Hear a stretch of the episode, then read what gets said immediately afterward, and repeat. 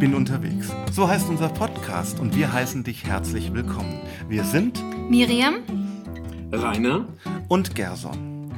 Heute haben wir die dritte Folge schon und wir schauen uns den zweiten Vers im Brief des Paulus an die Gemeinde in Ephesus an. Das ist nämlich ganz interessant. Dieser Brief beginnt mit den Worten Gnade sei mit euch und Friede von Gott, unserem Vater und dem Herrn Jesus Christus. Das klingt ja erstmal wie so eine Eingangsfloskel. Paulus schreibt es eigentlich in jedem Brief am Anfang, also an die Römer, an die Philipper, an die Korinther. Da steht es immer so als Eingangsfloskel und ich glaube, jeder überliest es ganz schnell. Hm. Aber wenn man darüber nachdenkt, ist es spannend. Warum? Paulus macht hier was ganz Interessantes, was für ihn typisch ist. Und zwar schlägt er eine Brücke. Er verbindet letztlich mit diesem Eingangsgruß die griechisch heidnische Kultur und die jüdisch-hebräisch-orientalische Kultur. Das eine steht für die und das andere für jene. Wie macht er das? Der klassische Brief im Griechentum heißt, ähm, beginnt immer, es wird zuerst der Absender, also Paulus, dann der Empfänger, ähm, die Christen in Ephesus zum Beispiel oder in Kleinasien oder so, und dann kommt dieses Wort Chairein, ähm, das heißt freue dich eigentlich, also sich freuen, ähm, ist aber die Grußformel und heißt sei gegrüßt. Interessant ist, der Einzige, der im Neuen Testament das macht, ist der Jakobus. Im Jakobusbrief findest du das so, diese klassische Anrede. Paulus wäre aber nicht Paulus, wenn er das nicht theologisch aufladen würde. Der lädt es auf, wie wenn er da Starkstrom drauf gibt, verändert das und ähm, macht daraus ein Wort, was von dem Wort freuen abhängt, und zwar Charis, und das heißt Gnade. Mhm. Eigentlich sprachlich heißt es das Erfreuende, dieses okay. Wort Charis. Mhm. Ja. ja. das hängt tatsächlich, kommt von dem Wort Chara, ähm, Freude, Charis, Gnade, das Erfreuende. Und mhm. ähm, der Erstleser der Antike ähm, muss schmunzeln, wenn er das im Prinzip liest, denn er hat es aufgeladen und jetzt kommt dann noch im Judentum grüßt man sich ja nicht mit Chaire, so wie im Griechentum oder Chairein am Anfang des Briefes, sondern mit ähm, Shalom Shalom. Ja? Mhm. Meine Hebräischlehrerin kam immer ins Klassenzimmer hinein und sagte uns Shalom Shalom. Ja, also Warum Friede. zweimal? Warum zweimal? Weil sie, es, sie, ich weiß es nicht, sie hat es immer so wie so Moin Moin. Ja. genau. Shalom, Shalom. Ich werde, sie, werde es nie vergessen. Und ähm, das ist, also Salam Aleikum. Ich habe früher viel Karl May gelesen. Ah, ja? ja? Ja, Das ist das ja, auch. Ja, gut, die Arbeit mit den, mit den Arabern, ist mit ja. den Geflüchteten. Also genau. da begrüßen wir uns auch mit äh, äh, Salam Aleikum und dann sagt, ist die Antwort von dem, von dem Syrer dann in dem Fall Aleikum al-Salam. Ja, genau. Ja. Und Friede sei mit dir, wahrscheinlich. Ja. Ähm, das ist der orientalische Gruß, das mhm. mit dem. Frieden. Mhm. Und Paulus macht es ganz witzig. Er verbindet beide, verändert den Griechischen aber ein klitzekleines bisschen und hat jetzt zwei theologische Hauptworte. Mhm. Und das Erste, was, mir, was ich so gedacht habe, ist, er schlägt eine Brücke zwischen der griechischen und der jüdischen Kultur. Man könnte vielleicht sogar sagen zwischen Orient und Okzident, zwischen Morgenland und Abendland darin. Mhm. Und das Zweite ist, er schlägt auch eine Brücke zu seinen Hörern. Ähm, in diesem Gruß. Und ähm, jetzt stelle ich mir das so vor mit uns. Wir machen das ja alles sehr spontan hier. Ähm, dass wir erstmal über das Wort Gnade reden, dass wir dann über das Wort Frieden reden und dass wir dann versuchen, das ähm, zu überlegen, wie wir das praktisch ins Leben umsetzen können. Wo die Brücke mhm. ist. Auch zu unseren ähm, Menschen, mit denen wir umgehen, halt, ähm, wie gehe ich in ein Gespräch rein und so weiter. Und Paulus geht ja in jeden dieser Briefe sehr bewusst mit Gnade und Friede hinein. Mhm. Ja? Ähm, wenn ich über das Wort Gnade nachdenke, habe ich so den Eindruck, das ist in unserer Zeit und unserer Kultur etwas, was fremd ist. Ich weiß nicht, wie es euch geht. Ich habe ein Zitat gefunden von Christina Brudereck, die schreibt ähm, über Martin Luther. Im Lutherjahr haben die, hat die ein Buch mit Jürgen Mette zusammen rausgebracht und da schreibt sie, äh, Martin Luther hat um die Gnade gerungen. Ich versuche, mich in ihn hineinzudenken, in seine Zeit, seine Prägung, seine Situation. Aber ich kenne seine Frage nicht. Ja. Mhm. Wie bekomme ich einen gnädigen Gott? Ich kenne seine Angst nicht. Wird Gott mich ewig strafen, vernichten? Ich kenne diesen Druck der Seele nicht. Und da wollte ich euch einfach mal fragen, das Wort Gnade, das ganze Konzept Gnade, was ja biblisch ähm, bei Paulus ist es das Grundkonzept seines ganzen Briefes. Hm. Ist das nicht in unserer Zeit unwichtig?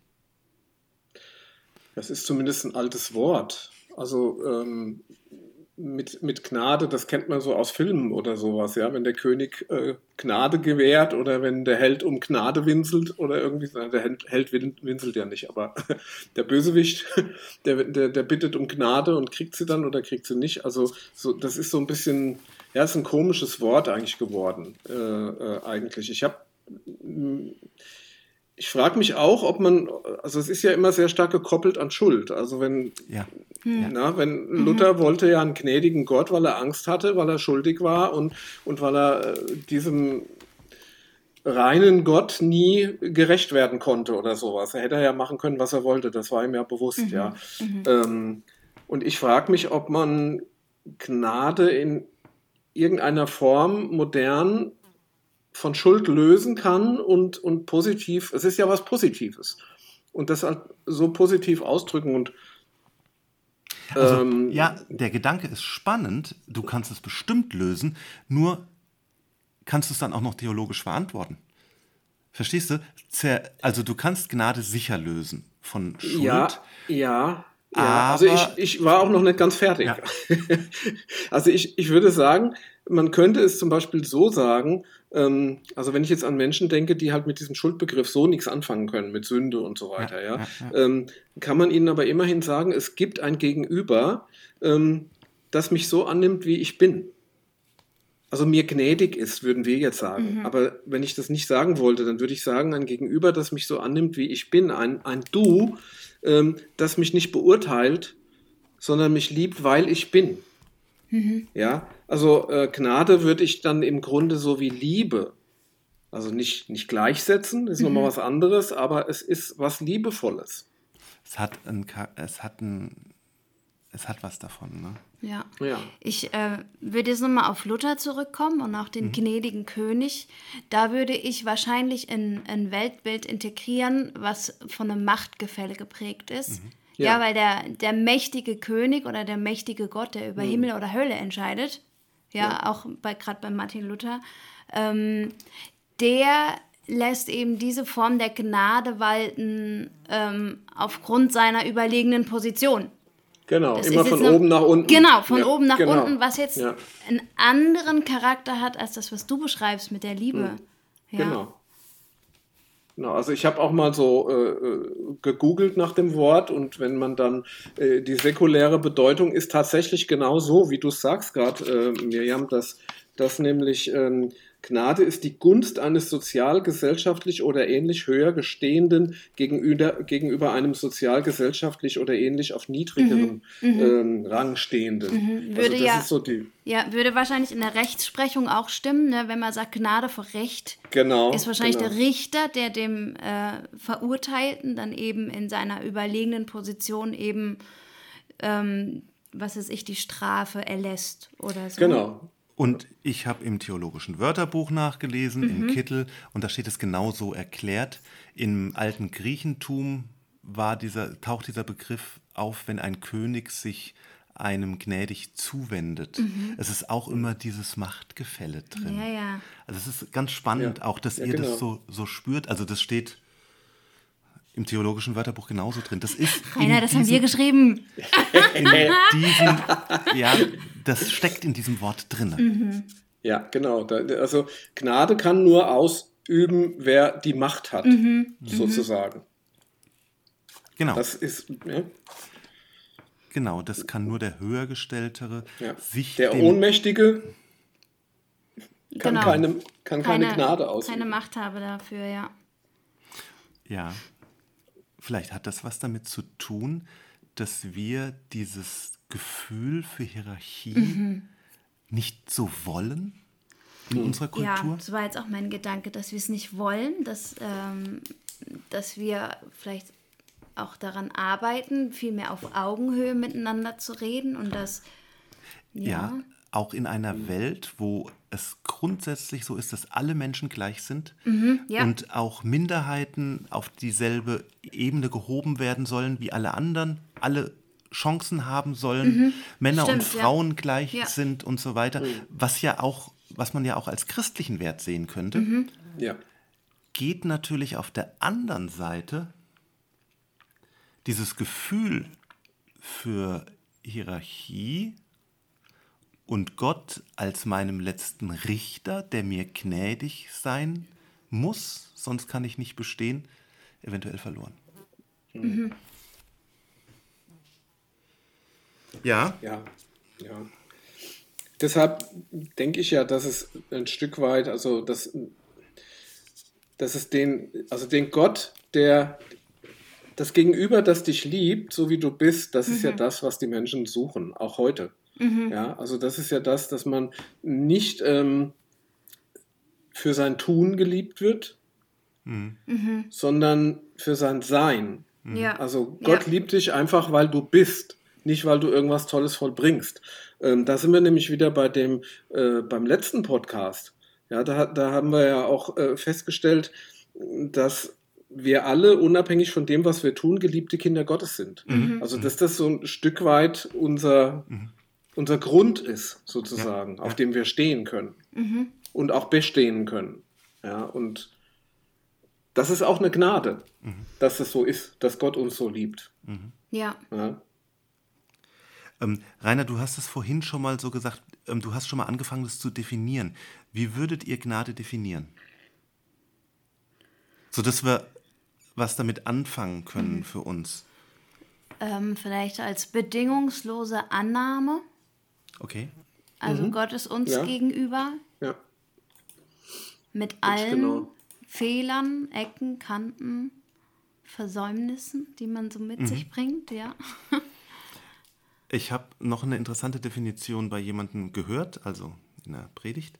Er sagt, ähm, Gnade ist ein Geschenk, ohne dass man die Erwartung hat, dass was zurückkommt. Ja. Mhm. Also es ist dieses bedingungslos. Ja. ja.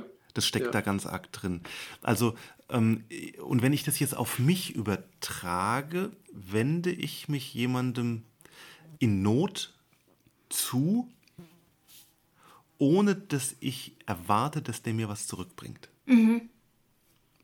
Also das kann ja auch Zeit sein, die ich schenke. Ja, ja. Also ich höre jemandem zu ähm, in der Lebenskrise, weil es mich bewegt und weil ich ihm helfen will, aber ich erwarte nicht, dass er Gemeindeglied meiner Gemeinde wird. Mhm. Mhm, genau. Und er geht genau. vielleicht wieder, zieht seiner Wege und ich sehe ihn nie wieder. Und ich habe ihm vielleicht viel Zeit geschenkt. Mhm. mhm. Das ist im Prinzip diese Haltung. Jetzt mal ganz runtergebrochen auf mich. Mhm. Ja, natürlich, auf, auf das, wie wir es im Leben, leben also können.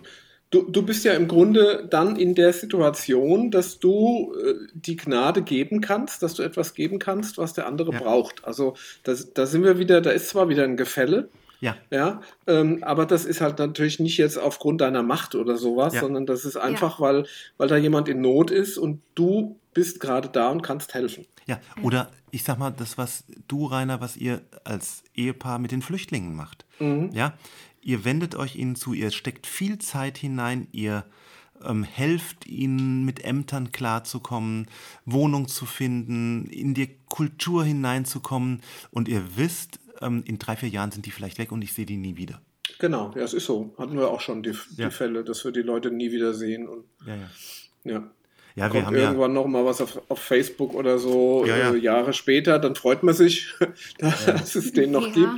Aber, aber äh, man darf da nicht erwarten. Und, und das hat mir sehr viel geholfen, mir persönlich. Also ähm, das war für mich eigentlich so eine, eine Schule in diese Richtung, dass ich, dass ich helfe, ohne Hilfe zu erwarten. Weißt du, so bei Nachbarschaftshilfe ist es ja. ja. normal, da hilfst du jemand, ja. du weißt aber genau, wenn, genau. wenn mir die Bohrmaschine kaputt geht, dann hilft er mir auch. Genau, ja, genau. Ähm, also da ist schon so ein bisschen diese, diese Erwartung immer mit drin. Mhm. Äh, ich helfe dir, damit du mir dann auch wieder hilfst. Mhm. Und das ist da nicht, ja, weil die Leute einfach irgendwann weg sind weil die dir gar nichts geben können, weil sie nichts mehr haben.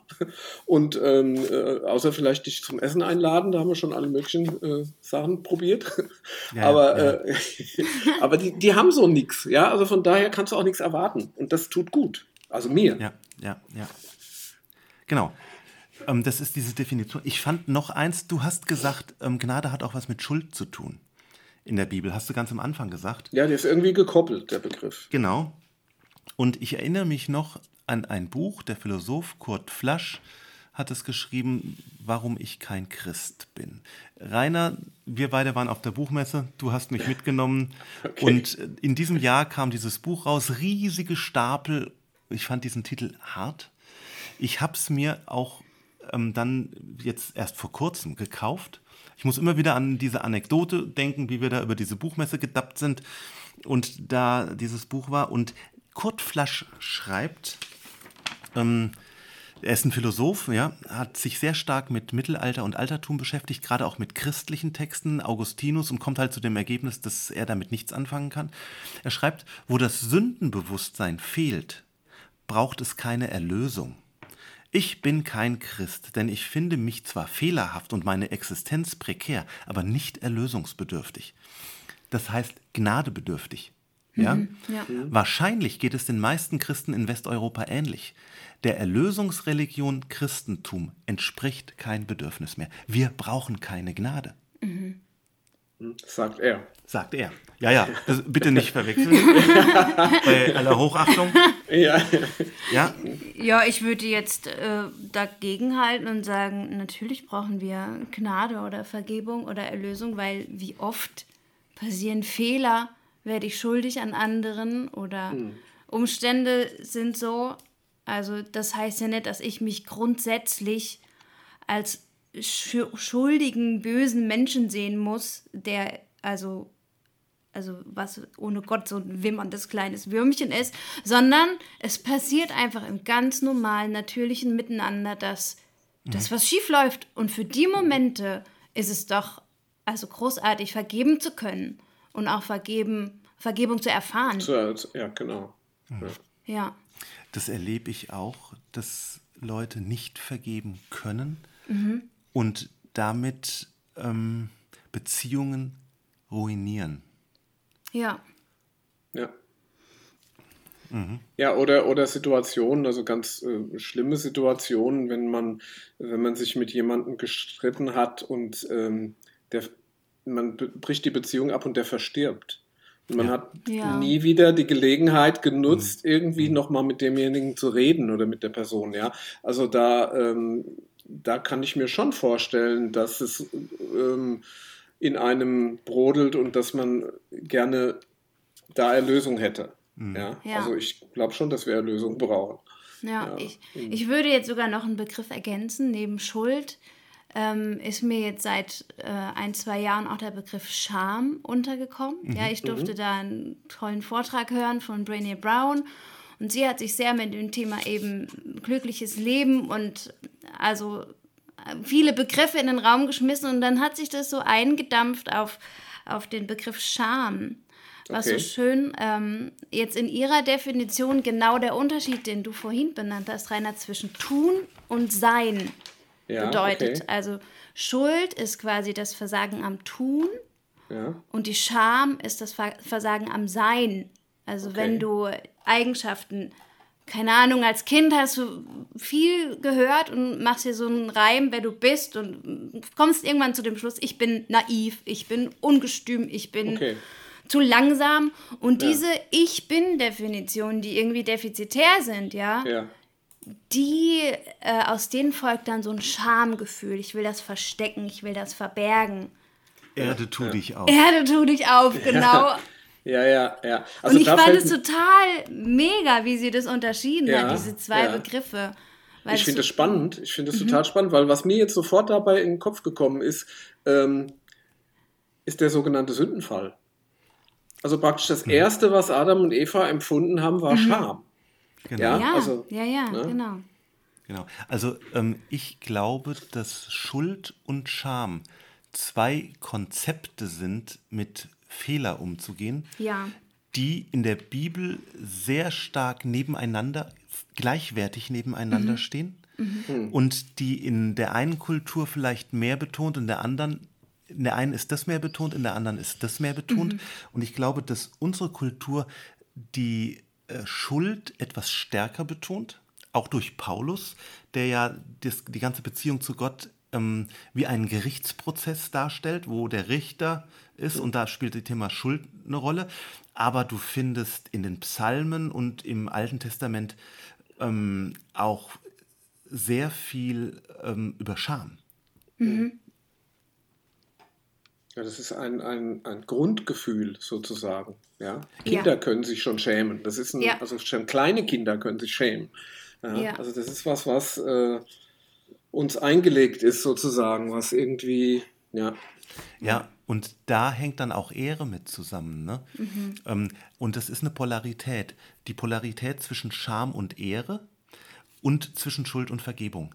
Ähm, okay. Ich schäme mich und meine Ehre wird wiederhergestellt und ja. ich bin schuldig und ich bekomme Vergebung. Und du findest es beides in der Bibel. Okay. Ach ja. Mhm. Ja, und für, für beide Ansätze würde ich jeweils die, die Gnade so als Gegenüber sehen, die das ja, auffängt. Genau. Mhm. Ne, die es weich macht. Genau. Ja. Und die ein Akt der Barmherzigkeit ja. ist, des gnädigen Zuwendens Gottes zu dem, der sich schämt. Mhm. Und Gott sagt, du bist mein geliebtes Kind. Und zu dem, der sich schuldig fühlt. Und Gott, Gott sagt, du, ähm, dir ist vergeben. Genau. Ja. Ja. Genau, Barmherzigkeit hast du jetzt gerade genannt. Das, das ist ja. mir nämlich auch da im Sinne gekommen, äh, in den Sinn gekommen im Zusammenhang mit Gnade. Ja. Mhm. Ähm, also das, das Adjektiv gnädig sein oder, oder ja, also das, das ist was, was so im Sprachgebrauch eher ist, ja, dass man mhm. gnädig umgeht mit den Fehlern anderer oder sowas. Ja. Das mhm. wäre so eine, so eine praktische Sache, die, die, die sich daraus für mich ähm, die daraus erwachsen kann, dass ich halt ähm, sozusagen nicht, wenn jemand mir gegenüber einen Fehler gemacht hat, dass ich das jetzt nicht dem jahrelang unter die Nase reibe. Ja. Mhm. Ja, sondern dass ich einfach, ähm, gut, heute würde man sagen, halt fehlertolerant, aber ich, man könnte es auch gnädig nennen. ja. Fehlertolerant klingt auch technisch, ja. Ja, ja, ja. Genau, also spannend. Ähm, wir haben über Schuld und Scham geredet, mhm. das kam noch dazu. Ähm, das war eine ganz interessante Erweiterung mit der Scham. Die, die haben wir, glaube ich, klassisch gar nicht so im Blick. Leider nicht. Ich glaube, ja. das ist aber echt, ähm, also mir persönlich bringt es viel weiter, Situationen einfach für mich aufzudröseln, wo ich mich mhm. irgendwie komisch fühle und dann mhm. eigentlich mhm. merke, dass da wird an meinem Selbstwert gerade geknabbert, ja, und der will gerade immer schrumpfen und eben mich im Loch im Boden vergraben, ja. ähm, und in den Situationen eben dann Gottes Gnade zu spüren, das, ähm, ja. Ja. Sollen wir nochmal auf das Thema Friede zu sprechen kommen? Ähm, also wir haben quasi definiert, mhm. ähm, Gnade ist ein Geschenk ohne ähm, eine Rückantwort zu erwarten, ohne Vergeltung mhm. letztlich zu erwarten. Ähm, Friede, ich glaube, mit Friede können wir sehr viel mehr anfangen in unserer Kultur. Ja. Als mit ähm, Schuld, äh, mit, mit Gnade. Gnade ja. Ähm, was fällt euch dazu ein? Friede. Shalom. Shalom. Ja, Friede und Shalom sind für mich zwei unterschiedliche Wörter, weil Friede ist äh, so das Gegenteil von Krieg. Okay. Also so im alltäglichen mhm. Gebrauch mhm. ist Friede eben das, was nicht Krieg ist. Und wenn ich Shalom höre, dann klingt das, klingt das ganz anders für mich, ja. Okay, mhm. okay. Ja, mhm. ja und, also. Und was ist, was, wie, wie klingt Shalom? das klingt so nach äh, Ausgeglichenheit, so nach ähm, Harmonie. Harmonie. Harmonie. Ich finde, die schönste Übersetzung für Shalom ist Harmonie. Aha, okay. Ja, ja also Friede ist für mich auch immer, oder, oder nicht immer, also schon seit einer Zeit lang mehr als nur äh, kein Krieg. Ja. Sondern für mich hängt mit Frieden ganz stark das Wort Zufriedenheit zusammen. Mhm. Also der innere Friede sozusagen. Ja. Dass mhm. ich, äh, also ich denke, ein Mensch muss erstmal Frieden mit sich selber haben, also mit sich zufrieden sein, mhm, mhm, ähm, bevor er überhaupt Frieden mit anderen haben kann. Also ja. die Menschen, die immer Stunk suchen, ja, die ja. sind oftmals tief unzufrieden. Ja. Äh, und meistens mit sich selber. also wenn man dem auf den Grund geht, warum die an allem was rumzumeckern haben, dann kommt man irgendwann bei ihnen direkt an. Ähm, ich finde das einen ganz wichtigen Gedanken und ich würde den nochmal versuchen weiterzudenken. Ähm, ein politisches System, das aus das Not in einem anderen politischen System sucht und das versucht abzulösen und das mit Revolution macht und Krieg macht, mhm. wird nie heile Verhältnisse herstellen können. Mhm. Weil sie am falschen Punkt ansetzen, weil sie im Äußerlichen bleiben. Ja. Ja? ja. Ähm, Oder sogar, äh, mir fällt es jetzt ein, der Friede ist, der höher ist als all, all eure Vernunft. Ja. Und dieser ja. Friede, den du jetzt politisch beschreibst, der ist so vernünftig, ne, so rational, würde ich sagen. Der ist. Ja. Ja. Aber auch Revolution, du versuchst es, du versuchst einen besseren Menschen durch einen Umsturz zu machen. Dabei fließt so viel Blut. Mhm. Und der Weg wäre, dass Menschen im Inneren heil mhm. werden. Und dann ist das System am Ende egal. Ja. Oder nicht ganz egal. Mm, aber da, es da würde ich dir widersprechen. Ja. ja. Da würde ich dir echt widersprechen, weil, weil letztendlich, also das, das, ähm, das System ist nicht egal, sicher. Wollte ich gerade sagen, das, das könnte nämlich jetzt in die Richtung interpretiert werden, so nach dem, also das, äh, was Luther ja auch über die Obrigkeit gesagt hat, man soll im Grunde, also es kommt darauf an, dass wir, dass wir an Gott glauben und egal wer da der Herr ist, ja, ähm, äh, sondern ich denke schon, also es gibt ja auch, ähm, äh, zum Glück gibt es ja auch unblutige ähm, Umstürze, sie, siehe ja, 1989, ja. ja, also das äh, und das war ja auch notwendig, dass da das, das Regime verschwunden ist. Es hat auch nicht allen ähm, äh, den Frieden gebracht, den sie vielleicht erhofft hatten, ähm, oder den Wohlstand. Die meisten wollten ja eher Wohlstand als Frieden, glaube ich, damals. Äh, aber, aber im Grunde, ähm, ja, Friede als Basis braucht Versöhnung, denke ich. Also ähm, sonst, sonst ist kein Friede da. Die, die Südafrikaner haben es ja versucht. Ja, die haben ja diese Versöhnungskomitees äh, da, äh, mhm. als, als die Apartheid abgeschafft war, ähm, hat auch nicht so ganz geklappt, war aber schon mal ein guter Ansatz, ja, dass man, dass man versucht hat, von innen Frieden zu machen und nicht von oben, wie du es jetzt meintest, Gerson. Also das ja. war ja wohl das, was du eigentlich meintest. Man kann Frieden nicht von oben oktroyieren. Also ja. ich habe einen Satz von einer Mystikerin im Ohr, die sagt, es geht nicht darum, Herrschaftsverhältnisse umzukehren. Ja. Ähm, Herrscher Neue Herrscher, die in, ihrem, in ihrer Seele keinen Frieden haben, machen den gleichen Mist, auch wenn sie von Natürlich. einer genau. anderen Seite kommen. Ja. Genau. ja? Genau. Und das ist es. Und die größte Revolution ist im Prinzip die, die im Herzen des Menschen stattfindet. Mhm. Ja. Dass er zum Frieden kommt. Hm. Und das ist, glaube ich, das ist das, was ich sagen wollte damit. Mhm. Und das leuchtet mir sehr ein. Ähm, das ist ja die ganz große Tragik des 20. Jahrhunderts gewesen mit seinen großen Revolutionen, die mhm. ähm, und ich glaube, die größte Revolution ist im Herzen und der erste Schritt zum Frieden ist immer die Selbsterkenntnis. Mhm. Und mhm. das ist das eigentliche Problem. Mhm. Ja, ja. Auch dass man, also ich meine, was du ja auch gesagt hast, war ja im Grunde schon, dass wenn jemand mit Hass im Herzen sozusagen ähm, ja. äh, eine Regierung übernimmt oder, ein, oder die Macht übernimmt, ähm, dann wird es übel. Und das haben wir ja auch erlebt in Deutschland letztendlich. Mhm. Und, und ähm, wir erleben das ja jetzt auch immer äh, aktuell durch diesen ganze Fake News, Hate Speech genau, und was auch alles genau. im Internet ist, ja. ja ähm, da spürt man ja, dass da nichts Gutes hinter ist, sozusagen. Ähm, aus dem Volkssport Leute runterzumachen und fertig zu machen. Ja, ja, mhm. ja, ja, ja, ja, Da ist einfach Gewalt im Spiel und kein Friede. Genau. Und der kommt aus Herzen, die keinen Frieden haben. Und Herzen, die keinen Frieden haben, können auch keinen Frieden herstellen. Ja. Genau. Ja. Und das ist Absolut. der, ja, und da ist es egal, ob sie auf der guten oder bösen Seite stehen sie können keinen Frieden herstellen, weil sie keinen haben. Mhm. Ja.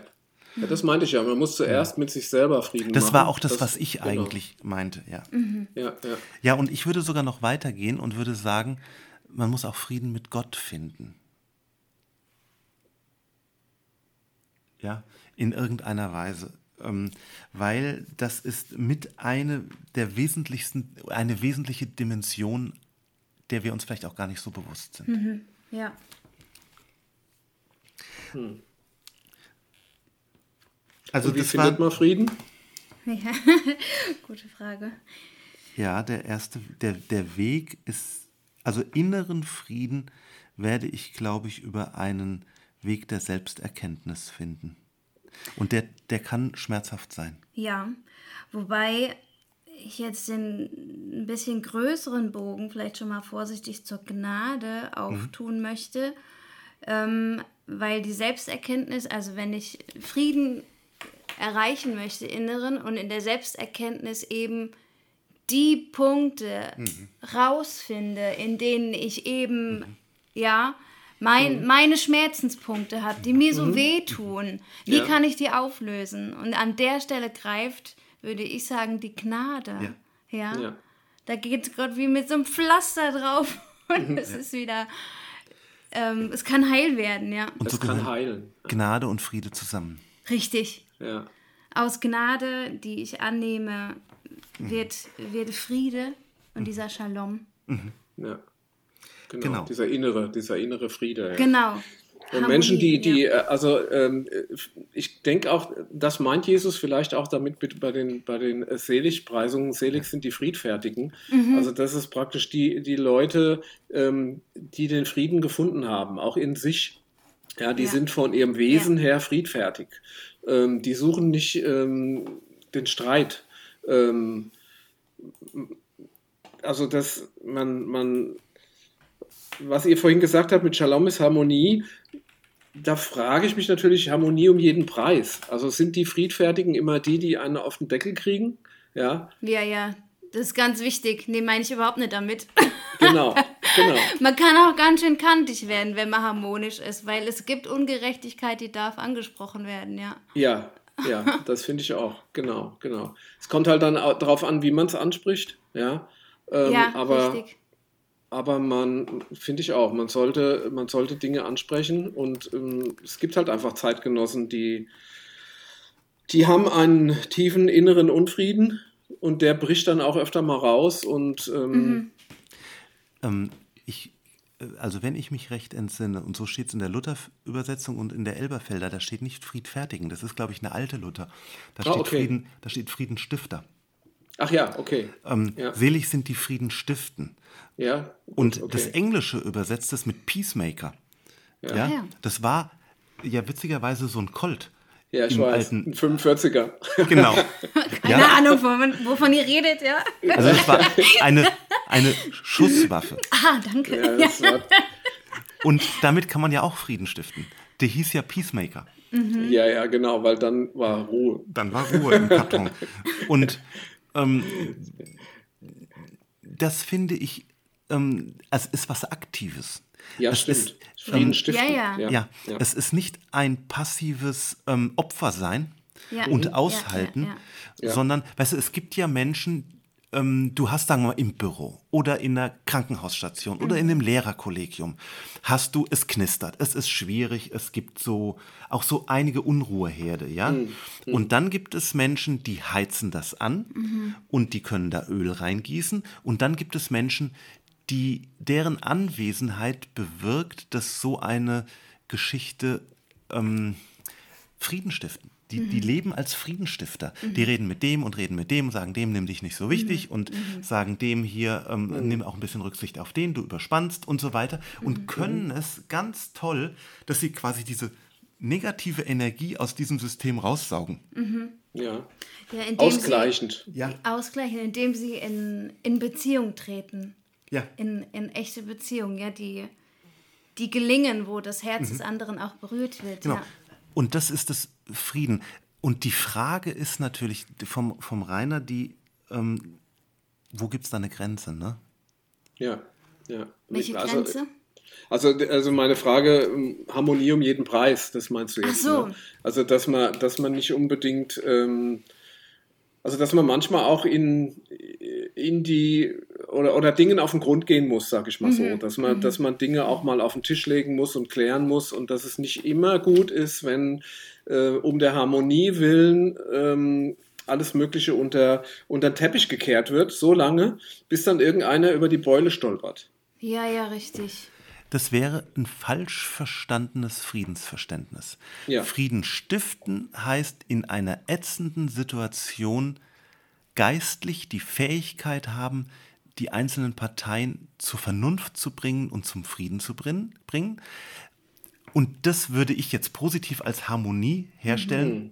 Aber harmoniesüchtig sein, ja, das heißt Konflikte umgehen und konfliktscheu sein, das ja. ist nicht damit gemeint. Mhm. Aber das ist, glaube ich, manchmal ein sehr schmaler Grad. Ja, es geht also darum, einfach in Liebe dem anderen zu begegnen, egal wie schräg der jetzt gerade denkt und mhm. was er von sich gibt. Natürlich gibt es den Punkt, wo man dann auch Einhalt gebieten muss, weil. Also. ja, ja, genau. Genau. Aber wenn, wenn meine eigene Haltung eben von, von dieser Liebe geprägt ist und von Verständnis, von Wertschätzung, dann ist so eine Brücke, glaube ich, einfach geschlagen zu jemand, der eine andere Meinung hat. Und dann kann man vielleicht vorsichtig nochmal so ein bisschen unbequem werden. Aber ich glaube, es ist ganz wichtig, ähm, eben die richtige Herzenshaltung zu haben. Hm. Du hast eben ein tolles Stichwort genannt, die Brücke zu schlagen. Ich glaube nämlich, dass die Friedensstifter sind Brückenbauer. Ja. ja? Mhm. Und ähm, ja. ich möchte auch gerne Brückenbauer sein, mhm. aber ich bin oft konfliktscheu. Mhm. Ja. Okay. Ja. Also ich habe oft äh, Angst vor dem Konflikt und gehe dem dann aus dem Weg. Ja? Mhm. Ich bin so einer, der, wenn es, sagen wir mal, mir zu blöd wird, dann gehe ich. Mhm. Aber ich gehe nicht in die Diskussion, sondern ich gehe weg. Genau. Und ein Friedensstifter ist nicht jemand, der konfliktscheu ist. Ja, genau. Ja, richtig. Ja. Ja. Sondern der, die Dinge müssen zur Sprache kommen. Und ich glaube auch, also, dass wir immer unfähiger werden, Konflikte in einer guten Weise auszufechten. Mhm. Ähm, auch als Gesellschaft mhm. als ja. Ganzes. Mhm. Wir ja. sind nicht wirklich konfliktfähig. Wir polarisieren und polarisieren und werden so emotional dabei, dass dann ganz viele aussteigen und ich, den anderen als grundböse ansehen mhm. und nicht mehr in der Lage sind, ähm, auf ihn zuzugehen und ihm auch wirklich zuzuhören. Mhm. Also ja. das geht mir bei manchen gesellschaftlichen Fragen, du musst dann auch mal auch wenn du nicht in den Mokassins des anderen gehen kannst, musst dir vielleicht auch mal die Position mal sachlich angucken mhm. und nicht gleich. Also mir sind da ist gerade wieder ein Gespräch. Ich will das jetzt nicht ausführen, ja, mhm. wo ich den Eindruck hatte, der, der beschäftigt sich nicht damit, sondern der haut nur Stammtischweisheiten darüber mhm. aus, raus und macht sich lustig drüber. Aber dass er sich wirklich mal mit beschäftigt hat, was denn diese Menschen denken das ist Fehlanzeige, völlige Fehlanzeige. Dann würde er so nicht reden. Hm. Ja, die Lagerbildung. Also das ist ja was, ja. Was, man, was man stark beobachten kann. Mhm. Äh, man wird halt äh, sofort in irgendeine, in irgendeine Schublade ein, eingesteckt ja. und steckt auch andere in ja. Schubladen, ja? Und wenn dann einer äh, kommt, sag ich mal, der eine Meinung hat vom ganz anderen Ende, also ich bin am Nordpol und der ist am Südpol, dann rede ich schon gar nicht mit dem, weil ich glaube schon zu wissen, dass es eh sinnlos ist. Ja, also das ist oftmals so der, der, ähm, der, Fall, ja, bei ganz vielen Dingen, gesellschaftlichen Schwierigkeiten im Moment und so, ja, dass man, mhm. dass man gar nicht mehr dem anderen zuhören will. Mhm. Jeder will seine Meinung positionieren. Ja. Also es gibt keine Resonanz mehr. Ja. Ja, ja. ja das, Pro das Problem bei der Polar Polarisierung oder Lagerbildung ist ja, dass es so schön einfach ist. Ja. Ja, also ich glaube, oder ich meine, irgendein Hirnforscher hätte es mal gesagt, der, der hat gesagt, weißt du, das Gehirn ist so auf Effizienz aus Und dann ist es einfach total praktisch, wenn du verschiedene Schubladen hast, in die du Leute einsortieren kannst. Mhm. Und ich würde das jetzt auch per se erst gar nicht mal verurteilen, sondern klar, super. Also damit können wir unseren Alltag bewältigen. Nur sich dessen bewusst zu sein und dann entsprechend dagegen zu arbeiten oder kritisch zu sein damit mhm. und die Schubladen immer gleich zu lassen, das ist, glaube ich, die, ähm, die Aufgabe, die dann hinten dran kommt. Ja, ja, sich überraschen lassen.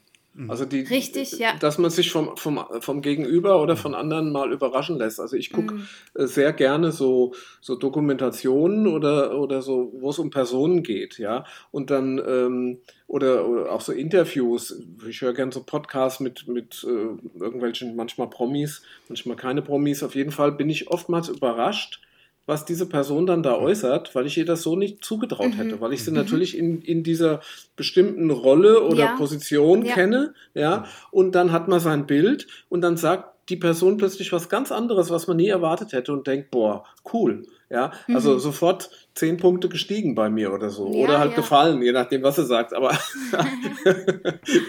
aber, aber einfach sich überraschen lassen und ähm, es gibt auch oftmals so, so kleine Kurzreportagen, was weiß ich, in der Landesschau oder sowas, wo irgendwelche Leute vorgestellt werden. Und wo man dann denkt, ähm, jetzt guckt ihr mal an, was, was diese Person äh, in ihrem Umfeld, was die da macht. Ja, was die schon, was weiß ich, irgendwie äh, hilft irgendwelchen Leuten oder hat irgendein total schräges Hobby oder so. Wo du denkst, da hätte ich ja, das hätte ich nie vermutet mhm. bei diesen Menschen. Mhm. Ja. Und so geht es ja doch auch wahrscheinlich Leuten, im, im eigenen Umfeld. Ja? Mhm. Also ich glaube, wenn ich mit manchen Nachbarn mehr reden würde, ja. ja. würde ich ja. überrascht sein, was die so machen. Also ich habe nach 30 Jahren hier wohnen erfahren, dass ein, einer der Nachbarn, ähm, was weiß ich, sich bei, ähm, bei der ähm, Arbeiter-Samariter-Bund da äh, mhm. engagiert mhm. und hilft und macht und tut. Wusste ich überhaupt nicht. Ja. So Sachen, wo ich dann denke, ja, da, da fehlt es, da fehlt das Gespräch und ähm, das ist, glaube ich, auch so eine Grund, ähm, eine Grundbedingung, um Brücken überhaupt zu bauen, dass wir miteinander reden wieder. Ne, zuhören. Ja, auch genau, natürlich, ist, ja. Ist eigentlich wichtiger, weil es so ist schwer wichtiger, fällt. Das stimmt, ja, genau, hast recht. Ja. Ja. ja. ja, das ist das, was ich für mich auch erkenne. Ich muss viel mehr zuhören. Ich rede immer so schnell. Ich auch. alte weiße Männer, Gerson, alte weiße ja, Männer.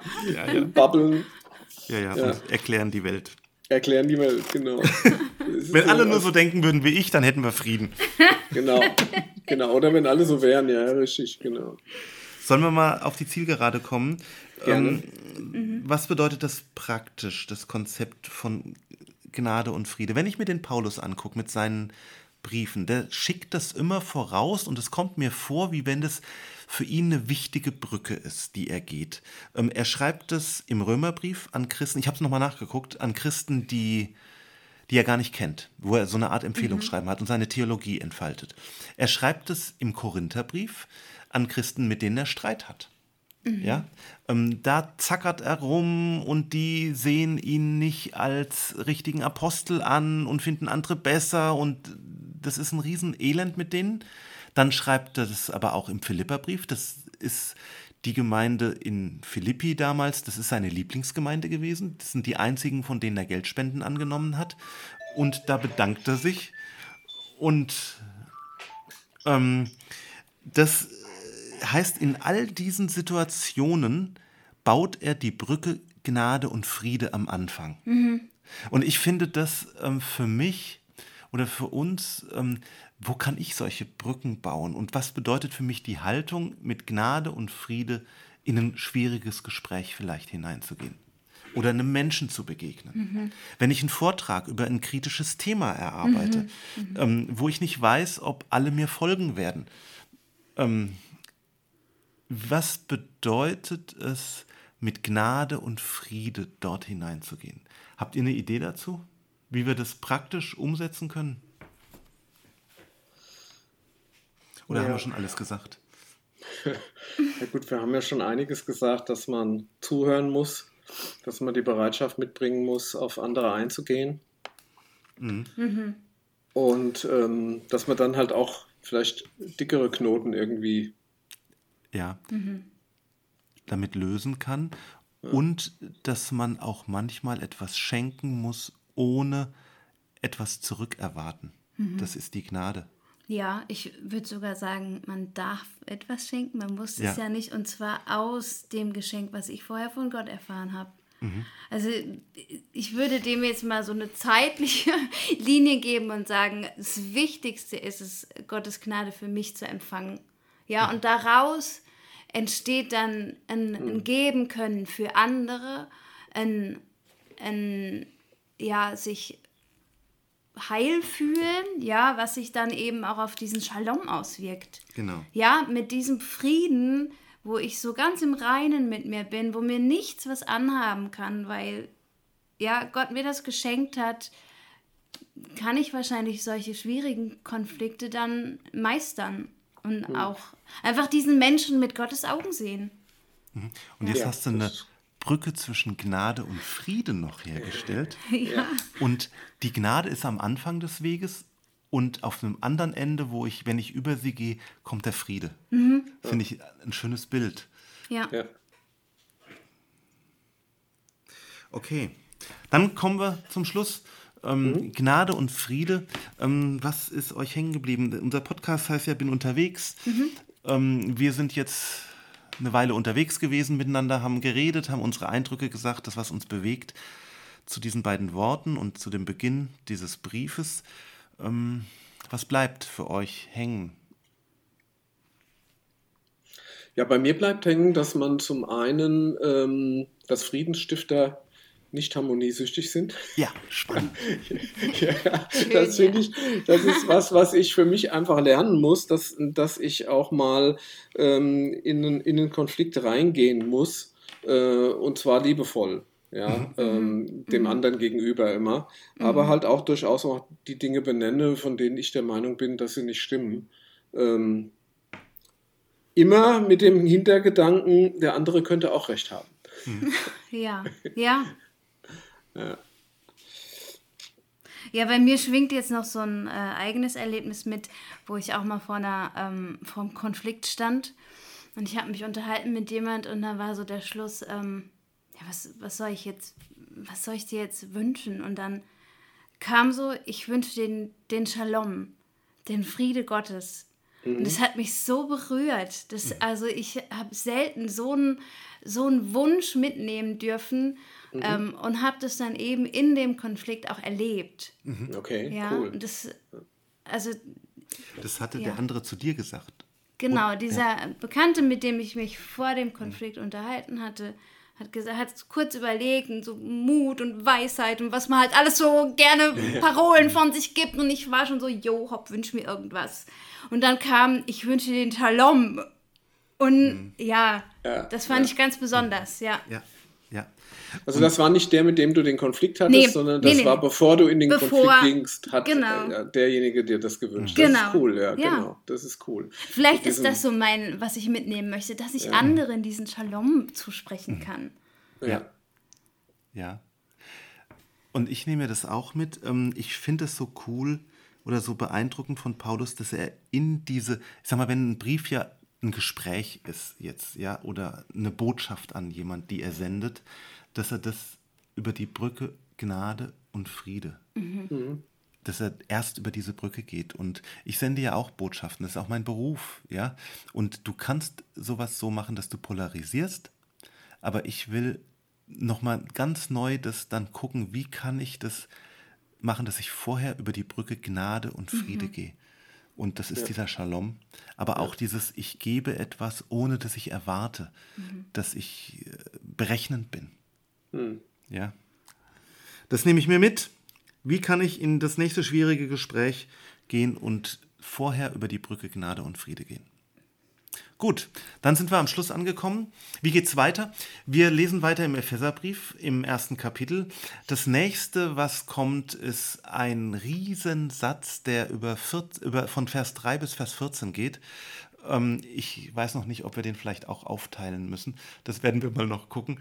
Ähm, vorlesen können wir nicht, denn dann schalten unsere Hörer alle aus. Ähm, der ist einfach zu gigantisch. Aber wir beschäftigen uns mit einem riesigen Gedanken, den Paulus denkt und der, ähm, ich sag mal, ähm, einfach gigantisch ist und versuchen, den zu knacken und aufzudröseln. Also schaltet wieder ein, empfehlt unseren Podcast, da freuen wir uns sehr und bis bald.